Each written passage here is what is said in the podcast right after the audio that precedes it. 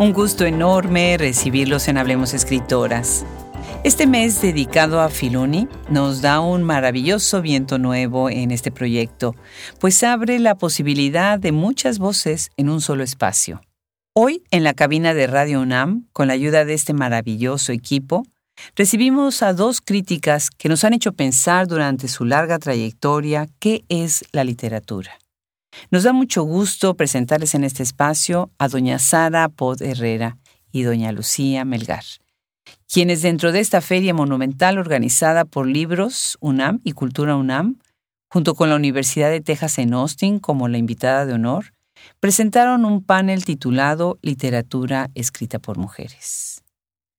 Sara Pot estudió en la Normal Rural de Atequiza, Jalisco, es egresada de la Universidad de Guadalajara, doctora en literatura hispánica por el Colegio de México y profesora del Departamento de Español y Portugués de la Universidad de California, Santa Bárbara.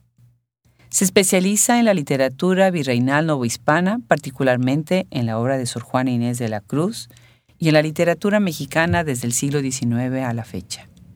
Sobre todo la obra de Juan José Arreola y sus contemporáneos, la literatura de autoría femenina y de escritoras más recientes. Es directora de UC Mexicanistas, Asociación de Especialistas en Estudios Mexicanos dentro y fuera de México, y su libro más reciente, Caracolas Iluminadas, diversas, fantásticas, detectivescas, recibió en el 2021 la presea Sor Juana Inés de la Cruz que otorga la Universidad del Claustro de Sor Juana.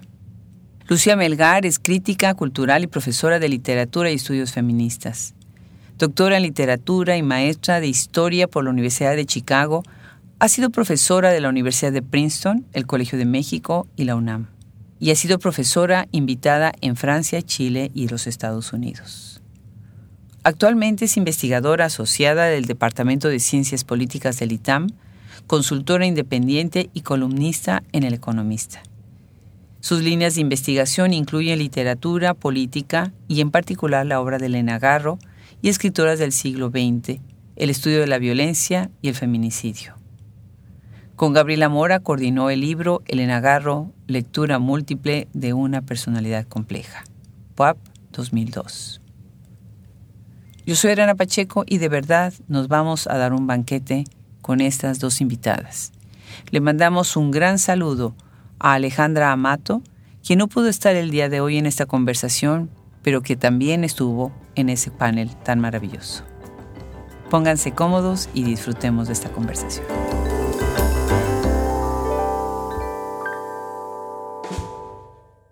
La literatura de escritoras contemporáneas y de todos los tiempos tiene un poder y tiene una trascendencia que no podemos dar por obvio.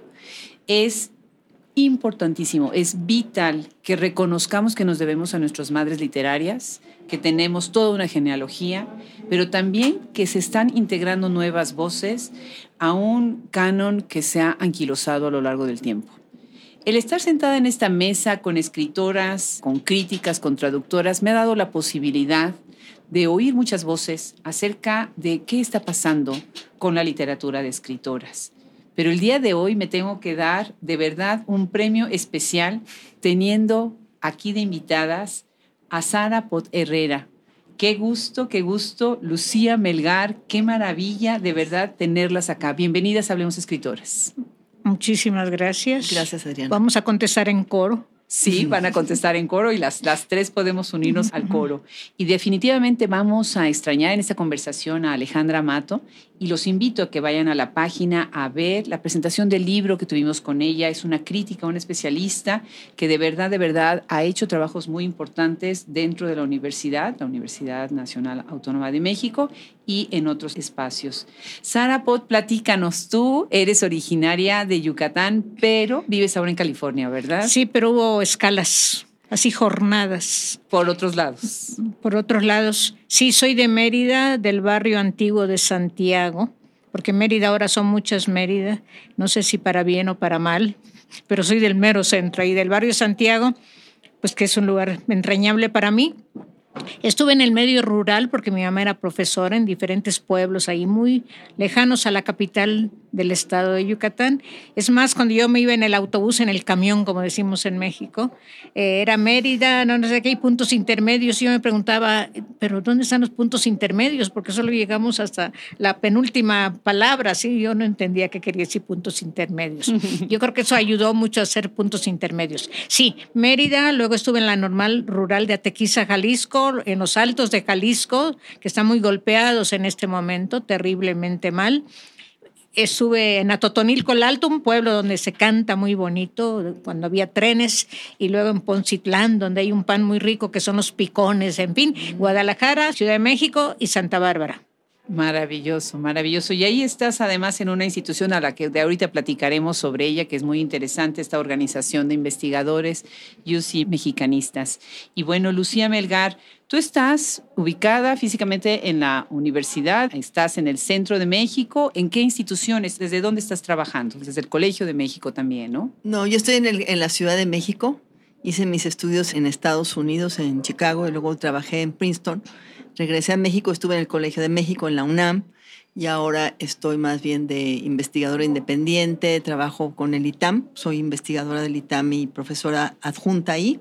Entonces he pasado por diferentes lugares. Yo digo que soy profesora nómada. Profesora nómada, claro que sí. Bueno, pero además con una formación tan interesante. Y cuando estudia uno fuera, es muy interesante que después regresa uno a México, ve uno las cosas con otros ángulos y del otro lado viceversa, ¿no?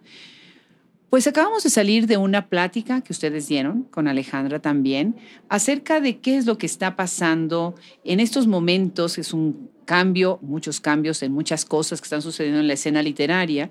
Y una de las cosas que ustedes comentaban es que hay mayor producción, porque a lo mejor la producción antes sí la había, pero no había quien les publicara los libros a las escritoras. Y obviamente también hay otras cosas que la modernidad permite a estas escritoras ser un poco más visibles, ¿no? Platícame un poco, Sara, ¿qué opinas tú de este trabajo conjunto que se está haciendo desde la academia, desde lo que se hace en difusión literaria, desde la editorial, de la industria editorial, para que se cambie toda esta visión de lo que era una idea de la literatura de mujeres, de la literatura femenina, de la literatura de escritoras y de tantos términos que nos han puesto, ¿verdad? Muchas gracias. Son varias preguntas en una. Es muy interesante a ver cuál contestamos. No es tan actual este desbordar el canon. Este grupo que comenzó en el programa interdisciplinario de estudios de la mujer del Colegio de México y luego siguió todo un grupo trabajando. Es un grupo de mujeres que hacen teoría, que hacen crítica literaria. Es donde mujeres juntas Siempre, siempre, no solo difuntas, ¿sí?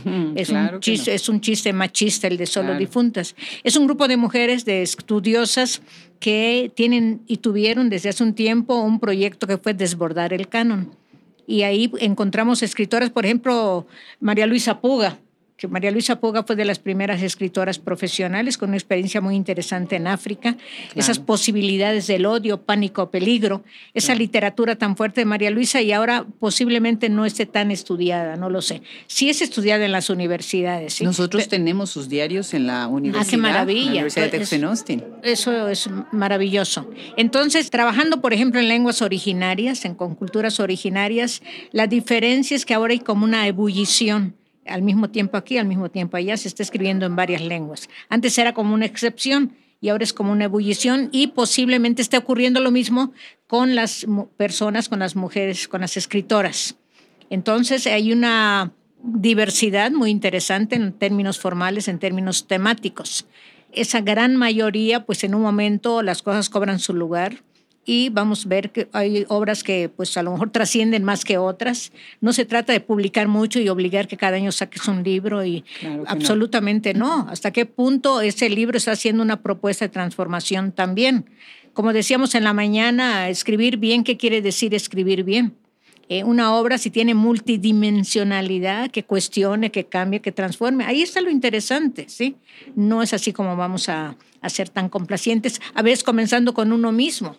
Con todo el respeto a nuestras amigas y a las escritoras, pues también hay algo de ego y eso también es preocupante, ¿sí? Esa literatura que gira alrededor de uno, de uno, de uno, pues a quién le puede interesar? Bueno, a la propia escritora, ¿sí? Y si es interesante, pues a los otros también. Pero yo creo que esta escritura en este momento va más allá. Hay muchas propuestas y es lo interesante. Claro, definitivamente. Lucía, hace unos minutos tú decías algo muy interesante en la plática. Decías hacer algún trabajo con el lenguaje. Y con eso tú estás apelando a lo que es el sentido estético y el valor estético de la obra literaria, que es nosotros que venimos de la academia, algo que siempre queremos validar, revalidar, recuperar y hacer énfasis. Pero también dijiste otra cosa muy interesante. Dices, hay un lugar de enunciación que viene de la propia experiencia y que es de ahí de donde va a escribir una escritora o un escritor. ¿no? Cuéntanos un poco más acerca de esta idea, ¿no? de la valoración del lenguaje, el trabajo que se hace con el lenguaje y de este lugar de enunciación que hace alguna diferencia a veces de la obra de una a otra. ¿no? Sí, yo creo que eso lo podemos relacionar con algo que también dijo Sara, la diferencia entre, por ejemplo, clases sociales que muchas veces no mencionamos y que, digamos, hay ahora una recuperación de voces más obreras, etcétera. Yo creo que así hay lugares de enunciación, es decir, tú tienes una identidad personal y vas a escribir desde ahí, pero también pasas por una clase social, unas experiencias de diferente tipo, de guerra o no guerra, violencia, no violencia, etcétera. Y no digo que todo el, alrededor esté determinando todo, pero sí es algo importante. Yo creo que lo que podemos hablar como de una experiencia personal dentro de un contexto social incide en la forma en que se está escribiendo. Obviamente tú puedes irte por otras cosas como querer quedar bien con el canon, con el mercado, con lo que sea, pero yo estoy tratando de pensar, digamos, formas de escritura que son significativas. Y entonces, por ejemplo, en ese sentido hasta lo podríamos relacionar también con otro tema que trató Sara que mencionó ahorita, de la escritura del yo. Por ejemplo, si pensamos en la premio Nobel del año pasado, Annie Ernaux hace una escritura del yo, una autoficción, pero muy interesante, porque sí hay un intento de comprender algo, ¿no? Y hay un trabajo muy peculiar con el lenguaje que puede gustar o no gustar, pero a mí me parece que es algo buscado, no es nada más voy a contar mi biografía y es tan interesante, etc. Para mí el lenguaje literario es importante, no en el sentido que esté lleno de imágenes, o sea, a mí me puede gustar mucho, por ejemplo, los recuerdos del porvenir, donde hay muchísimas imágenes, pero igual me gusta Matarazzo no llamó, que hay menos imágenes. ¿no? Creo que cada libro tiene un lenguaje diferente, pero que sí hay que cuidar eso, o sea, que el lenguaje sea lo suficientemente sugerente, fluido o a lo mejor en estacato según lo que tú necesites hacer, pero que tenga una relación, yo diría casi emotiva o intelectual con las lectoras y los lectores. Claro, claro, definitivamente. Sara, ¿quieres agregar algo? No, no, eso me encanta, me encanta que hayas citado lo que ha citado Lucía, me encanta esa el lugar de la enunciación, donde estoy situada, ¿sí? y que el mundo no está girando alrededor mío.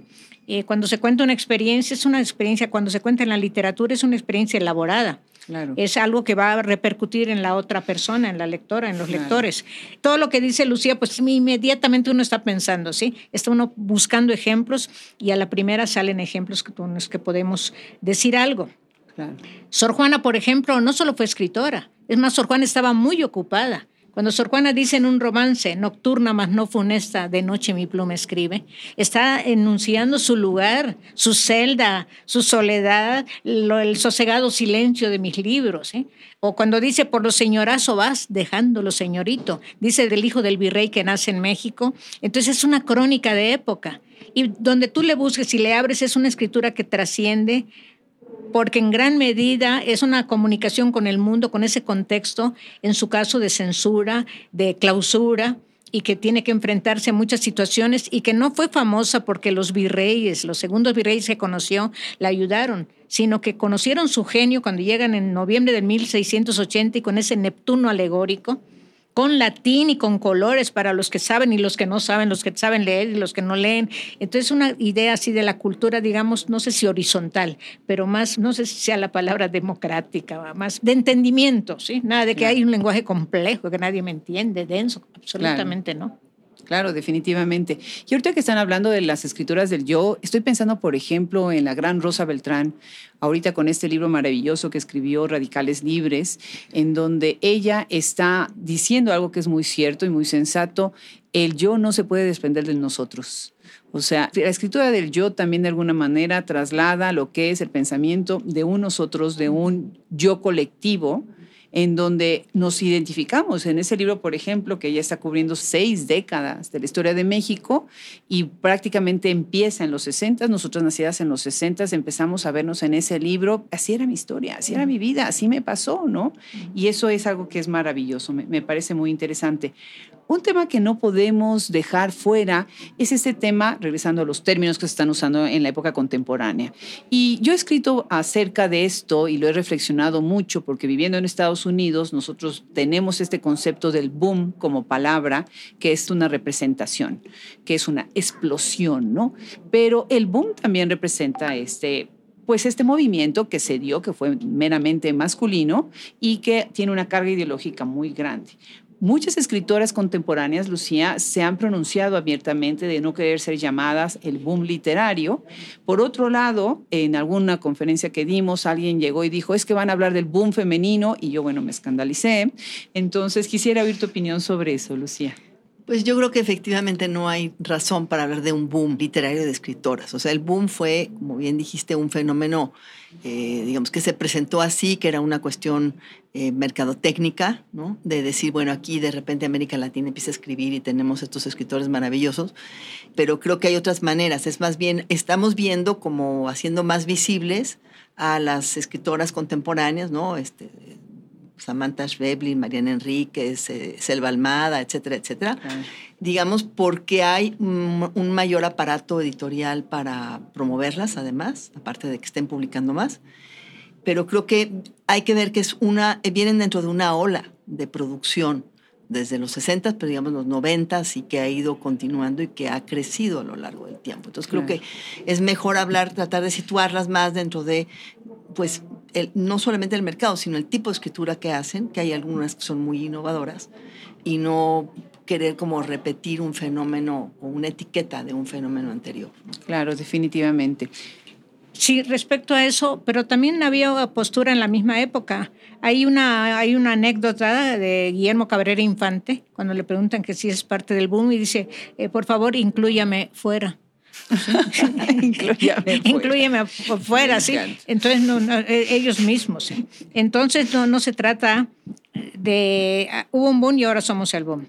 Eh, hubo una violencia y nosotros ahora respondemos con la misma violencia. Yo estaba viendo unas pintas en unos monumentos históricos y me preocupó lo que decían. Era una agresividad macha, machista, terrible, con un léxico que ese tipo de, manifestaciones nos, se necesitan, por supuesto, pero no responder así como, ah, tú me pegas y te voy a pegar. ¿eh? Podemos pegar de otra manera, ¿sí? no necesariamente con la misma brutalidad que ha sido el golpe. Entonces, no es que, ay, que reconozcame, ellos hablaron y ahora me toca hablar a mí. Bueno, depende de lo que vas a decir. Si hablamos del yo, las escrituras del yo, no es que yo pronuncie el yo a cada rato. Es más, nosotros en nuestra infancia, mi mamá nos decía, a ver, no se va a decir yo, entonces teníamos que ver de qué manera hablábamos para no pronunciar la palabra yo.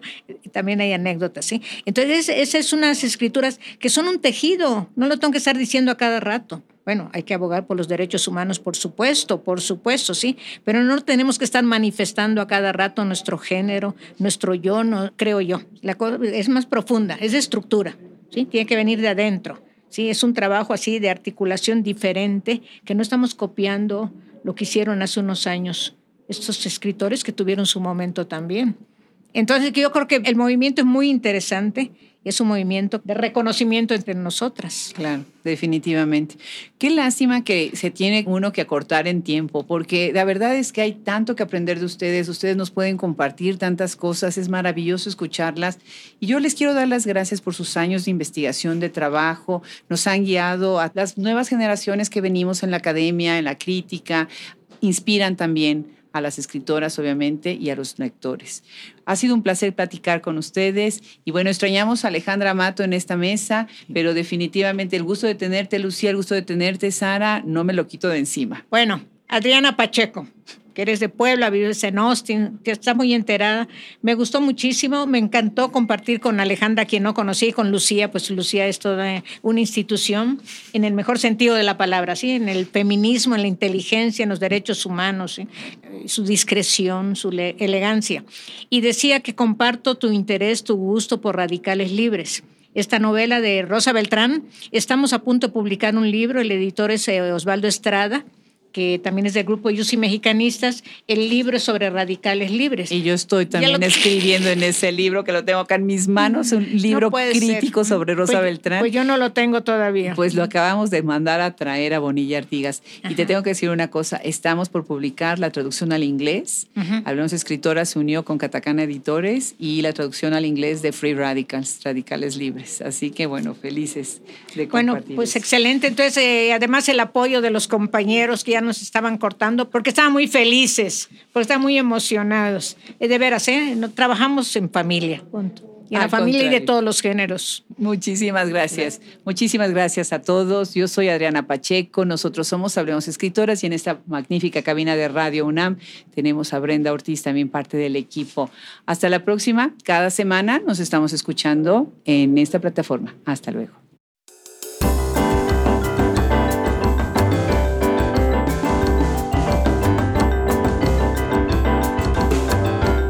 Fundamental poder revisar el trabajo, las voces, las obras que se están produciendo en una literatura contemporánea, siempre también con esta mirada para nuestras madres que han hecho las bases de esto que estamos disfrutando el día de hoy. Muchísimas gracias a Sara Poderrera, muchísimas gracias a Lucía Melgar y un abrazo afectuoso para Alejandra Mato. Gracias a ustedes también por seguirnos en esta cápsula maravillosa dentro de Filuni 2023 y a todo el equipo que hizo posible este episodio en Radio UNAM, así como en Hablemos Escritoras. Yo soy Adriana Pacheco y no dejen de seguirnos cada semana en nuestros podcasts, en la enciclopedia, en la biblioteca, en nuestro blog y en todas las cosas que estamos haciendo. Vean nuestro audiolibro maravilloso Andor de la escritora venezolana Raquel Abenbandalen y no se pierdan la traducción del maravilloso libro Free Radicals de Rosa Beltrán, traducido por Robin Myers. Yo soy Adriana Pacheco y les mando un abrazo afectuoso.